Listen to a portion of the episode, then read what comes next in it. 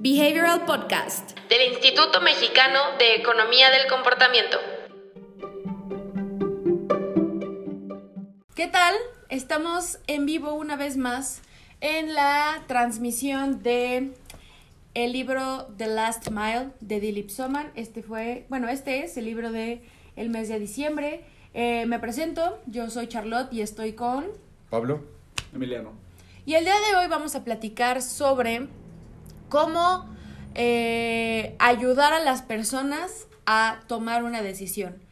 Hablamos en los capítulos pasados sobre qué es la última milla, hablamos sobre los puntos de decisión, hablamos de cómo mapear los puntos de decisión, de abandono y entender que el contexto es súper importante. Y ahora vamos a hablar sobre cinco conceptos de los que habla Dilip Soman en este libro, comenzando por el tema del feedback. ¿Qué podemos hablar sobre la importancia de darle feedback a las personas? ¿Cómo es tú? Digamos, la retroalimentación es una parte fundamental de cualquier interacción con personas, ¿no? Porque piénsenlo, es decir, la retroalimentación es básicamente el resultado o la respuesta a una acción, ¿no? Y esa acción puede ser el hacer algo físicamente, ¿no? Pero ahorita que hay muchísimas interacciones digitales, ¿no? El simple hecho de saber que la plataforma, el producto está funcionando, sonidos, colores, es decir, hay muchísimas formas de crear esa interacción, de dar esa retroalimentación a Claro. las acciones que están haciendo las personas. Entonces, esa retroalimentación, ¿no? o lo importante en lo que vamos a hablar ahorita es cómo podemos convertir y utilizar esa retroalimentación como un elemento de cambio de comportamiento, ¿no? Porque Sí. creo que el gran problema que siempre tenemos y que tiene todo lo relacionado a retroalimentación es que se asocia con regaños, Sí. se asocia con Sí, claro. indicaciones, cuando realmente es solamente una, Una parte. de las partes Sí. que tiene que tener una pieza de retroalimentación efectiva para que se convierta en cambio de compor- en herramienta de cambio de comportamiento. Creo que esa es la clave. ¿no? Eso es lo que quería preguntar. Nosotros todo el tiempo estamos hablando de retroalimentación, de feedback, porque es uno de los conceptos también más importantes de economía del comportamiento. Pero para alguien que no tiene idea de nosotros cómo vemos la retroalimentación, Pablo, ¿cuál podría ser una definición y un ejemplo muy claros de qué es la retroalimentación? Yo creo que si hablamos de retroalimentación lo tenemos que hablar como, como un ciclo de retroalimentación que se va, digamos, como dijo Emiliano, eh, es, es, se da a consecuencia de algo que está haciendo la persona. Sí. ¿Ya? Ok. Y la, la retroalimentación, como la vemos nosotros, es un elemento, un, digamos, un tipo de herramienta que te permite a ti tener los insumos necesarios de conocimiento para, ya sea, seguir haciendo esta acción que se está haciendo actualmente y cómo posteriormente eh, generar probablemente otros tipos de acciones o pasos. Exacto. Eh, dentro de como vemos en el instituto, digamos, eh, este ciclo de retroalimentación lo vemos con tres elementos muy importantes, que es prá- prácticamente que una pieza de retroalimentación, esta información que se le da a la, a la persona tiene que ser clara, relevante, y relevante se refiere a prácticamente a hacerlo comprensible también para la persona. O sea, si yo te hablo, por ejemplo, en un, en un recibo de luz sobre kilowatts, kilowatts o algo por el estilo, nadie realmente tiene idea de qué son kilowatts o, o cuál es, qué punto de referencia podría utilizar para saber si estoy gastando, si, no sé, 100 kilowatts son- es mucho o es poco, etcétera. Ah, ah, ah, si, te, si, te hablo, por ejemplo, de que estás gastando más que tu vecino o menos que tu vecino, por ejemplo, ahí, digamos, es relevante para ti porque te, te pongo en un contexto social. Y dos, te hablo, te hablo en un lenguaje no técnico, sino que te hablo de manera clara con algo que puedas entender. Por ejemplo, gastas más que toda Que tu todos cuadra. vecinos. Y el último paso, por ejemplo, es eh, los pasos a seguir. O sea, una retroalimentación completa, un ciclo completo, va- tiene que ir de la mano con qué viene después Ujú. para tú saber cómo hacer las cosas mejor la siguiente vez que estés haciendo esta acción. Entonces, los pasos a seguir te van a indicar muchas veces cómo o qué considerar de aquí en adelante para que esta retroalimentación que venga posteriormente venga con mejores resultados. Exactamente. Y específicamente una pieza de retroalimentación puede ser cualquier cosa. Puede ser un pop-up en tu página web, puede ser una carta, puede ser un correo electrónico, puede ser eh, un, un letrero pegado en algún lugar en tu tienda. Realmente es una pieza de comunicación en donde tú le dices de forma clara de forma Relevante. relevante, Con pasos a seguir. y con pasos a seguir a las personas sobre si están haciendo las cosas, bueno, cómo deberían estar haciendo las cosas, ¿no? Perfecto. Y Dilip Soman, eh, ¿cómo aborda este tema con, con la última milla? Digamos, la última mía es el momento para, para dar esa retroalimentación, ¿no? Y el objeto de para qué des esa retroalimentación ahí es donde va a variar.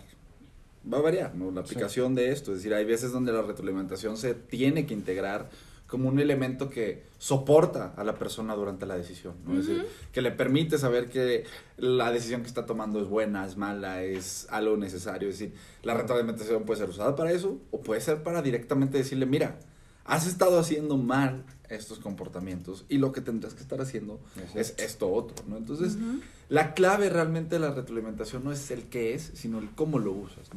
Realmente ahí es donde puedes tener información que se convierte en regaño o que se convierte en un elemento de, mira, lo hiciste bien o lo hiciste mal. Pero si no integras los elementos complementarios, si no integras los otros elementos que van a permitir que esto se convierta en un ciclo, pues esto no te está sirviendo de nada, ¿no? Es decir, el claro ejemplo de todo esto me parece que es al- el análisis clínico. Claro. Es decir, un análisis clínico cumple, y es un ejemplo muy bueno, ¿no? Porque al final lo que analiza, cualquier análisis clínico va a analizar el comportamiento de las personas hasta ese punto. ¿no? Sí. Es decir, cómo tus comportamientos y cómo tu interacción física, digamos, ha afectado a tu cuerpo.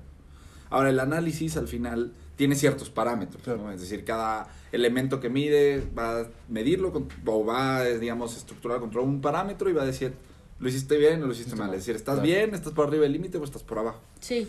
Ahora, hasta este punto estamos hablando de la salud de la persona. Entonces, Y que es no algo hay- importante. Era decir, no, Sí. hay, no hay información, no hay nada más relevante. Pero, aquí es la, la parte importante, es decir, por más que hables de un tema que es súper importante para la persona, Ujú. si cuando tú le das los datos, le hablas en su perfil de lípidos y le hablas en datos que la persona no sabe entender, que es lo que pasa ahorita, es decir, Sí. tú te vas a hacer un análisis clínico y necesitas de un doctor que te haga ese transcript, que te haya, Sí, que te diagnóstico. traducir ese, Sí. esa información en qué, qué fregado significa, ¿no? Ujú. Entonces, si tú tienes información relevante, pero que la persona no puede distinguir, es una mala pieza en retroalimentación. ¿no? Y eso es donde realmente nosotros podemos decir está el 70% de los problemas de la retroalimentación en que pues le estamos dando información relevante a la persona porque es de su ahorro, de su salud, de su educación, de lo que sea, pero se lo estamos dando en una forma en la que la persona Pues no claro. lo logra entender. Es decir, Sí. tomen cualquier estado de cuenta de una tarjeta de crédito y más allá del monto, No entiendes nada más. el nivel de comprensión es nulo, ¿no? Sí. Y pensemos eso, es decir, un estado de cuenta de una tarjeta de crédito es un punto de contacto con el cliente que puede trasladar elementos de retroalimentación de manera perfecta porque está evaluando tu comportamiento financiero, Financiero. del último mes Sí. y que en el momento en el que la información no puede ser comprendida por la persona porque le estás hablando en otro idioma, este mecanismo de retroalimentación se muere. Claro. ¿no? Ese es el gran problema, porque ahora, ya que lograste dar información relevante, como dice Pablo, tienes que decirle encima de todo qué tiene que hacer hacia adelante y cómo debería de cambiar ese comportamiento, ¿no? Porque, otra vez, si nosotros no integramos esa retroalimentación, ¿qué va a pasar? ¿La, La gente, se queda sin retroalimentación? No. No, La gente va a extraer retroalimentación De del punto, contexto. sí. Y si nosotros dejamos a que la persona solamente interactúe con esta retroalimentación que no es diseñada, sino que es fortuita muchas veces, pues a lo mejor la retroalimentación funciona bien, pero muy probablemente no funcione bien y ahí es donde vayan a haber muchos problemas. Sí, y que las personas luego eh, no como que se enojan, pero es como, oye, le estoy diciendo a mi cliente ahí toda la información, no entiendo por qué no está haciendo las cosas y se las pongo ahí. O sea, sí, que lo pongas ahí como tú crees que se entiende, no, no, No garantiza no que lo- garantiza sí. que lo vayan a entender. Y eso es muy importante porque, como decía Emiliano, al final este punto de contacto, digamos, en los recibos de, de la tarjeta de crédito, por ejemplo, siendo un punto de contacto tan importante para el pago concreto de este, este, de este Sí. tarjeta de crédito. Entonces, Sí. ahí, ahí vamos viendo cómo la retroalimentación puede estar afectando o no, o fortaleciendo o debilitando un punto de contacto importante para la acción concreta de... en Del este mismo caso, negocio. Sí. Ajá. Entonces, ah, eso, eso me parece muy interesante, la verdad, cómo, cómo observando la retroalimentación podemos influenciar esa toma de decisión de qué tan fácil es para mí pagar, tomar esa decisión de pago y esa acción, obviamente, concreta. Exactamente. Y saber específicamente qué hacer. Sí, sí, y al final, por ejemplo, hay, hay van a haber veces que muchos, eh, en muchas ocasiones vamos, vamos a tener que poner información, digamos, legal, que Sí. va- vam- o sea, que por, por, por su naturaleza no se entiende fácilmente. Sí. ¿verdad? O sea, no hablan en chino. Pero mm, de- no hay ninguna regla que una organización tenga que les evite poner un resumen en el que te Sí. permiten decir, ok, este es el perfil de lípidos, te hablo en chino, etcétera, pero abajo o arriba te pongo, estás bien o mal. Y Sí, o verde, bien. Ah, cole. Rojo, mal. Estás Sí. en el amarillo. ya, Algo ya, más ya que, fácil. ya que el doctor se haga bolas y que te explique, está bien, es su trabajo también, pero que tú sepas de la primera instancia si estoy bien o estoy mal. ¿ok? Exactamente. Entonces, eso, digamos, es un elemento de retroalimentación también que no estaría peleando con estos eh, sistemas de, digamos, de retroalimentación ya establecidos que tal vez no se entienden también. Exactamente. Y ahora vamos a pasar a el siguiente concepto que es advice. Mira, nada más antes de, de seguir, una cosa muy importante que creo que vale mencionar de, res- de feedback, de retroalimentación, es Ajá. que ahorita es una, es una herramienta de cambio de comportamiento que está siendo muy utilizada y está siendo muy impulsada por algunas instituciones como USAID. ¿no? Mm, mm. USAID utiliza y recomienda que las personas integren re- eh, ciclos de retroalimentación Sí, digitales. Sí. Porque también, es decir, la retroalimentación en el, man- en el mundo digital se vuelve más fácil de dar. Sí, a claro. nivel detallado, ¿no? Claro. Entonces, USA dice, bueno, una manera de crear herramientas o crear, digamos, ciclos de retroalimentación efectivos es integrándolos de manera digital. Es decir, es una herramienta verdaderamente muy importante en temas de cambio de comportamiento. ¿no? Y bastante práctica. Sí, o sea, no te cuesta nada mandarle un correo más, mandarle un mensaje de texto más, incluso un WhatsApp. O sea, ya existen empresas que tienen conectado su WhatsApp, un tweet, una notificación. Realmente necesitamos aprovechar la época digital, pero claro. también sin convertirte en spam. Que es sí. algo que Nire ya nos comentaba en Hooked, que la retroalimentación que tú des tenga que ser como mencionábamos Sí, en un momento, tiene que ser importante, si no te vas a convertir en ruido y que la gente hasta menos va a querer escucharte. Sí, te va a asociar con ruido, no con valor. Exacto. Y, y con lo que decía mirando al final, eso es, USAID al final se basa mucho en esto porque la data que uno puede recopilar a manera digital te facilita esa, Ese esta, mismo esta facilidad de proporcionar esta retroalimentación, porque en productos físicos es mucho más difícil, o sea, ¿cómo, Sí. cómo recolectas data en una taza, Sí. por ejemplo, ¿verdad? Pero en un producto digital, una aplicación, tú puedes, tienes esta facilidad de hacerlo. exactamente. Entonces, recomendado. Ese tema de retroalimentación es muy bueno. Podríamos incluso hacer un envío de completo de retroalimentación. Yo creo que lo vamos a planear. Pero ahora pasemos a el siguiente que es advice. ¿Qué es el advice? Ah, sí, dale. Otro- básicamente aquí lo que Dilip Soman hace también es traer a la mesa varias herramientas con las que puedes tú ayudar a la persona a que las decisiones que tome en la última milla estén soportadas por algo. ¿no? Sí. La retroalimentación puede ser uno de esos elementos. El segundo es advice, recomendaciones, ¿no? Sí. Esencialmente recomendaciones de alguien que tiene un- o que está asociado con algún elemento de autoridad. Eh. Es decir, al final si tú recibes en esa última milla, en ese momento de incertidumbre previo a la decisión de adopción o compra, una recomendación que viene soportada por algún elemento de autoridad, pues es prácticamente esa, esa, ese gancho, esa cuerda que Claro. te permite soportar tu decisión. Y justo de eso se trata esta sección del libro, ¿no? Es decir, cómo tú estructuras los elementos para que las decisiones que tomen las personas en esa última milla estén soportadas. Claro, argumentadas en ese. Exactamente. Sí, sí. Eso está clarísimo. Imagínate que quieres tomar eh, una clase de prueba como las que hay en internet, eh, tomar un curso. eh, si ya estás en esta última milla Sí. y en primer lugar no sabes qué hacer, bueno, imagínate que te dan el feedback de pon tu tarjeta, eh, paga aquí y aún así tienes duda. Si en ese momento te dan el advice de hemos trabajado con Forbes, eh, ves que luego pone como todos Sí. los logos, eso puede ser una buena herramienta, ¿cierto? Sí, digamos, ahí es donde ya depende mucho De la forma. Ajá, exacto. Es decir, la forma puede ser de, de forma muy básica donde asignas la autoridad de la persona con una insignia, con alguna estampa, con algo de ese estilo. Pero piensa, por ejemplo, en lo que hemos visto el anuncio este que tiene Atún Calvo. Sí.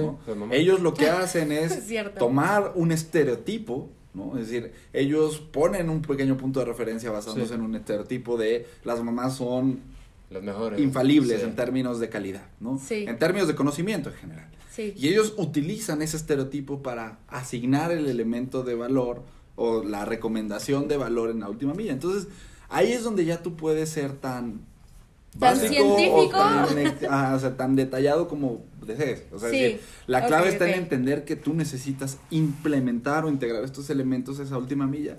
Ya la forma es donde va a venir la parte de vamos a hacer varias pruebas, vamos a Experimentar. cuál es la mejor forma exactamente de crear el mayor impacto en términos de seguridad en Sí. la decisión Claro. que sería en este caso y menor costo. Ya ahí es donde tú puedes modular y encontrar un Sí, claro. sinfín de formas de De hacerlo. opciones, sí. Eso está Que es la parte increíble. divertida también. Sí, eso es increíble. Eso está muy padre. Y no sé si quieran complementar algo con Advice. No, yo creo que lo importante es esto, o sea, al final el elemento de autoridad tiene que ir, o sea, al final es ese, es ese peso que le da a la recomendación y es lo que motiva a las personas al final a, a moverse. Sí, porque recuerden que con este concepto de autoridad, nosotros le vamos a dar más valor, le vamos a dar mayor credibilidad y vamos a confiar más en algo que esté avalado o sustentado por alguna autoridad, ya sea recomendado por las mamás, que las mamás son super autoridad, o incluso eh, estas instituciones como de la diabetes de México, o la NASA, o Forbes, o cualquier tipo de autoridad, eso es el concepto de, de autoridad, por si no lo sabían. Para ponerlo de forma muy sencilla, ante la incertidumbre, ¿qué otra cosa o qué otro elemento tienes para decidir?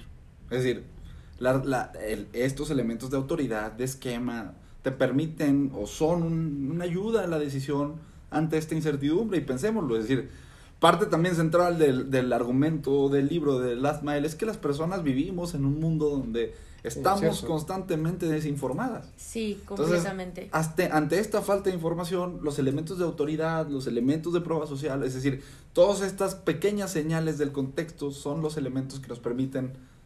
Tomar la decisión. Exactamente. De hecho, básicamente esto es la sección del libro, cómo tú Totalmente. habilitas, cómo tú pones los ganchos necesarios para, Para que que la las persona, personas cuando decida, decida bien. decidan. Claro. ¿no? Buenísimo. Pasemos al siguiente concepto, porque recuerden que son cinco. Vamos en el dos, que es advice. Ahora, el tercero es past cases. Vamos a platicar sobre los, los eh, Casos casos, que han pasado. Yo prácticamente se refiere a muchas veces qué es lo que se está haciendo ya o qué es lo que se ha hecho ya. Y eso marca de alguna manera un punto de referencia hacia que, que si los demás lo están haciendo de alguna manera o si han tenido éxito haciendo Ok. algo, por ejemplo, no, no puede ser tan malo que yo lo haga también. Sí, claro, si ya se probó, si en el pasado nosotros ya hemos hecho tal, tal, tal, tal, tal. Hemos tenido 10 mil, yo qué sé, suscripciones, hemos Claro. tenido tantos, tantas cosas positivas. Sí. Ah, Recuerden que hay- al final la prueba social tiene que ver mucho con que no todos pueden estar equivocados haciendo algo y probablemente tengan alguna información que yo no. Y si estamos en un contexto de que no sé qué hacer, probablemente use eso para tomar esta decisión de suscribirme, de Sí, claro. donar cierta cantidad porque la mayoría está Haciéndolo. han- han hecho eso en casos pasados, etcétera. Ujú. Entonces al final se refiere mucho a qué se ha hecho antes y cómo puedo eh, puedo utilizar este factor para eh, motivar a las personas a actuar conforme a, a esos hechos pasados. Me encanta, me encanta ese concepto. Eso está muy, muy bueno. Porque además no solamente es qué han hecho, Eh, sino cómo lo han hecho. ¿Cómo lo han Sí. hecho? Porque ahí es donde tú ya generas los dos elementos otra vez básicos de última milla, habilidad de urgencia. École, sí. ¿Cómo lo hicieron ellos? ¿Y por qué? ¿Y qué, lo- qué obtuvieron cuando lo hicieron? ¿no? sí. Es decir, esa es la parte central de estos ejemplos anteriores. Es decir, si tú en la última milla, en el momento de la decisión, Sí, haces evidente ante la persona, y otra vez volvemos a lo mismo como en el caso de autoridad, ¿cómo haces eso evidente? Va a variar. Sí. Puede ser un mensaje sé que comunica lo Sí, que hicieron sí. los demás. Sé creativo. Sí. O puede ser un elemento que te deja ver a base de, no sé, de cómo se está estructurando el anaquel, cómo han quedado en el anaquel durante el día. Es decir, hay muchas formas Claro. de estructurar qué han hecho los otros y cómo Sí. lo han hecho. Totalmente. Otra vez, ya depende qué tan exhaustivo y qué tan creativo quieras que sea o requieras que sea la intervención. ¿no? Acuérdense que muchas veces eso va a estar determinado por el mismo contexto. Sí, Sí. claro. Qué tan central o Sí, qué qué tan no central. sí. Ajá, exacto. Ahí es donde ya va a variar, ¿no? Pero la clave está en entender que buscamos ilustrar qué hicieron los demás ¿Y cómo? y cómo lo hicieron. Y eso está muy, muy interesante porque, por ejemplo, si vamos a un contexto de, de donación, por ejemplo, si te digo que la mayoría de personas donan, probablemente te incentive a donar. Ahora, yo no sé cuánto donar, Pero si te digo, la mayoría de personas donan 100 dólares, ya me estás diciendo cómo hicieron esa donación, la mayoría de personas. Y si de todo, y si a pesar de eso les dices, y con esos 100 dólares el año pasado, Hicimos- nosotros plantamos 20 mil árboles y entonces Sí. es mucho más fácil para ti tener el feedback, tener la retroalimentación de, ah, ok, o sea, mi dinero, ya vi cuánto donaron en promedio, ya vi que lo hicieron en el pasado, ya vi qué es lo que hicieron, Sí. entonces te da muchísima menos miedo o Sí, menos temor, menor incertidumbre, entonces la gente actúa. École. Aquí creo que también vale mucho mencionar algo, que, y, y probablemente quien nos esté viendo se haya dado cuenta de esto, ¿no? Es decir, no, y e- estos enfoques que hemos hablado hasta ahorita, cero persuasión. Sí, claro. Y eso es interesante, porque es decir, este concepto de la última milla no se trata de persuadir, no se trata de convencer, no se trata de manipular menos aún, Sí. ¿no? Es decir, lo que nosotros estamos haciendo con la última milla es estructurando un contexto para que las condiciones necesarias para que la acción estén. Para que Sí. resbale. Se den. Sí. Sí. Entonces, tú lo que, y lo, nosotros, lo que nosotros buscamos es darle a la persona información de qué hicieron los demás, cómo lo hicieron. No para persuadirlo, sino para que, Accione. en caso de que la persona tenga la intención de hacerlo, que la intención va a venir dada por otros elementos, Totalmente. previo a la última milla, ¿no? Es Claro. decir, se puede trabajar en esa parte, pero al considerar, dentro de un contexto de cambio de comportamiento, Sí. el trabajo en la última milla, estamos hablando solamente de lo que va a pasar una vez que la persona tiene su intención. Entonces, aquí lo que nosotros buscamos es habilitar a la persona, ¿no? De una forma en la que pueda saber qué tiene que hacer y por qué lo tiene que hacer. Sí, claro. Entonces, eso creo que es otra cosa muy bonita también del enfoque de Dilip Soman, donde deja de lado estos elementos de persuasión, donde deja de lado estos elementos de bloqueo, de sludging, ¿no? Sí, que, ¿no? que pueden llegar a, sí, hacer fácil que la persona cambie, pero en contra de su voluntad, para permitir, o al momento de trasladar el contexto, ya puedes empezar a trabajar con esto, porque Totalmente. es decir, ya no estás incidiendo directamente en la En su intención de la intención, persona. sí, Creo que eso es algo más, más interesante porque, igual, los dos casos que nos quedan por mencionar no hablan de persuasión, son elementos que ayudan a que la decisión sea un poquito más sencilla para la persona. Sí, claro, recordemos, la última milla es la última milla. O sea, tú ya hiciste un, un esfuerzo gigantesco en las primeras millas de diseñar un buen producto, tener una campaña de comunicación impresionante, tener los mejores anuncios, pautar en los mejores medios, tener la mejor página web, eh, no sé, tener a los mejores edecanes Sí, si quieres. Sí. Entonces, al final, estamos en el cachito final de lo hago, no lo hago, lo compro, no lo compro. Estos cinco pasos son los que te ayudan a va, lo hago. Vas, sí. Correcto. Y el siguiente, el número cuatro, es un modelo o un esquema. ¿De qué se trata este concepto de a model? Este, este efecto del esquema, por ejemplo, habla, habla mucho y si- se basa mucho en la percepción de las personas que tenemos hacia qué, qué tan estructurado está algo y qué tan, digamos, apto para fallar está algo, por ejemplo. Mientras más estructurado esté algo, mientras más computarizado puede estar, o más sistemático esté algo, nuestra percepción hacia eso es que va, puede fallar menos. O sea, tiene menos probabilidades de fallar a que sea algo sin estructuración. ¿verdad? Entonces, al final, un modelo o una, una estructura, por ejemplo, un sistema, lo que nos permite a nosotros es darle esta percepción extra, ese último empujón de percepción a las personas para que entiendan que esta decisión que tienen que tomar está fundamentada en algo. ¿De acuerdo? No, no, no está, no está realmente inventada o tiene poco fundamento, sino que tiene mucho fundamento según la percepción que se le está dando a través de este modelo. Entonces, Exactamente. al final, como regresando al tema de urgencia y debilidad, permite a las personas saber cómo están funcionando las cosas y por qué están haciendo las cosas de esa manera. Sí. Exactamente. Y la forma de poder utilizar el modelo del esquema es el siguiente. Tienes que, de que literalmente poner un esquema. Poner paso uno, paso esto, paso dos, paso esto, paso tres, paso esto. Entonces, cuando lo pones gráficamente, bolita uno, bolita dos, bolita tres, bolita cuatro, de todo el proceso que estés haciendo, es la forma en la que, como dice Pablo, se ve una estructura, se ve un, un esquema que te dice, ah, ok, estos chavos pensaron muy bien cómo se hacen las cosas. En lugar de, si tuviéramos que contarte Un texto, un- una un- hoja de texto. Exacto, o sea, un texto de, pongamos un ejemplo como del café. O sea, si, si tienes un café muy increíble y tu proceso realmente es artesanal y muy cuidado, no es lo mismo que lo escribas en un texto así de, lo primero que hacemos es ir a Veracruz y recolectamos las vallas. Si lo pones en un esquema, unas manitas recolectando las vallas y luego unas manitas tostándolo y luego unas manitas moliéndolo, eso va a tener muchísimo más impacto y mayor credibilidad esquemática Sí. a que se lo des platicadito. Sí, al final también manejas expectativas. ¿no? Manejas las expectativas que va a tener la persona al interactuar con esto. Con el producto, con el servicio, ¿no? Y es una forma de que la decisión sea más sencilla y también la interacción sea más sencilla. Sí. Exactamente. Ese es uno muy bueno, me Sí, gusta sí. mucho. Y es algo que muy, muy pocas, em- bueno, poco a poco hay más empresas que lo utilizan, pero es algo que todas las empresas tienen algún proceso. Y entonces, eh, echar mano de esos procesos y, obviamente, no los confidenciales, pero Ujú. aquellos que se pueden mostrar para agregar valor Sí. al producto que se está vendiendo, hay que aprovecharlos porque ahí están. Simple, es una herramienta que está apagada ahorita, que está a oscuras, pero que si se le da echa luz y se estructura bien, las, las personas pueden generar esta percepción de valor aume- aumentada al producto que se está Sí. vendiendo. Exactamente. Y dudas menos. El, Exacto. ok, ya vi que hay todo un esfuerzo detrás de este producto, lo quiero por el esfuerzo que conlleva. Exactamente. Y el último, eh, la última herramienta es el Consumption Vocabulary. Tenemos que hablarles como nuestro público entiende. Exactamente. Es decir, igual, si tú quieres facilitar la decisión, si tú quieres facilitar la certidumbre de esa decisión, pues la persona tiene que, otra vez, saber en dónde está pisando. ¿no? Sí. Saber de qué le estamos hablando, ¿no? Y otra vez, es algo, incluso Soman lo menciona, pues, puede ser algo como hasta medio bobo hablar de Sí. esto.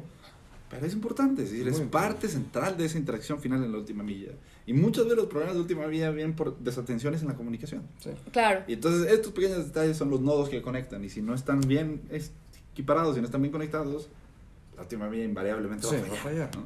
Y es, otra vez, es dispararte en el pie por un detalle así, es una verdadera tontería. Sí.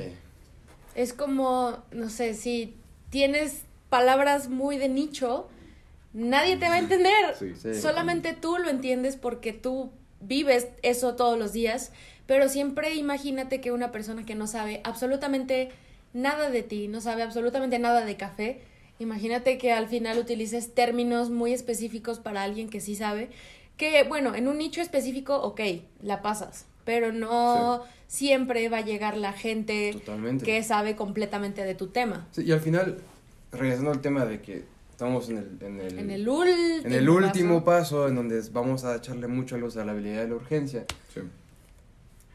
un, un, un vocabulario muy complicado, muy técnico, está entorpeciendo la habilidad de las personas de comprensión, porque al final la, la, la habilidad se basa mucho en cómo, qué, qué conocimientos tengo yo para procesar est- esta información, para accionar, y qué, qué recursos tengo también para accionar ese conocimiento. Entonces, si yo entorpezco o no les facilito la comprensión o esta, esta conexión entre el conocimiento que ellos tienen con lo que yo les estoy dando, no va, no, no va a haber manera de que estas personas accionen porque no hubo esta conexión.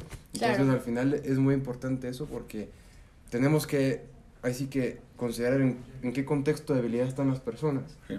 para luego ajustar nuestras estrategias de, de atracción o de acceso a los productos para poder entonces garantizar este comportamiento que queremos. Exactamente.